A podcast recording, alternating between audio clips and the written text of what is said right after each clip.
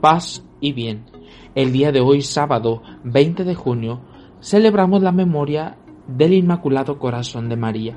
Y el Evangelio tomado de San Lucas, capítulo 2, versículo del 41 al 51, nos narra el pasaje en el que Jesús junto con sus padres van a Jerusalén para las festividades de la Pascua.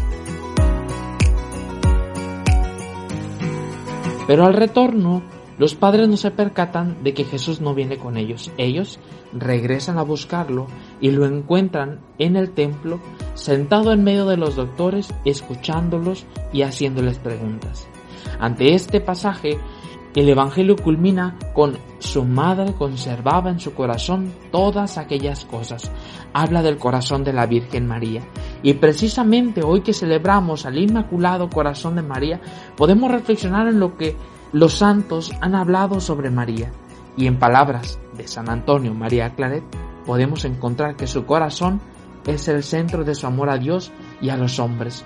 Porque por amor ha dicho que sí a Dios para que su Hijo pudiera venir a salvarnos. También por amor nos ha demostrado que ella ha experimentado la alegría, pero que también ha experimentado la turbación, el desgarro y el dolor al ver a su Hijo en la cruz. Y ese ejemplo nos da también un testimonio vivo a nosotros que somos discípulos de Jesús.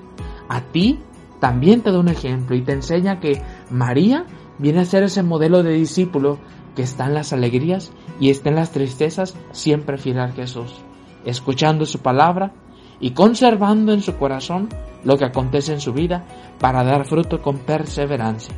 Pidamos entonces a nuestra Madre María que, así como ella ha sido siempre dócil a la palabra y ha escuchado ese mensaje del Señor que nos enseña a ser perseverantes en el seguimiento de nuestro Señor Jesús paz y bien.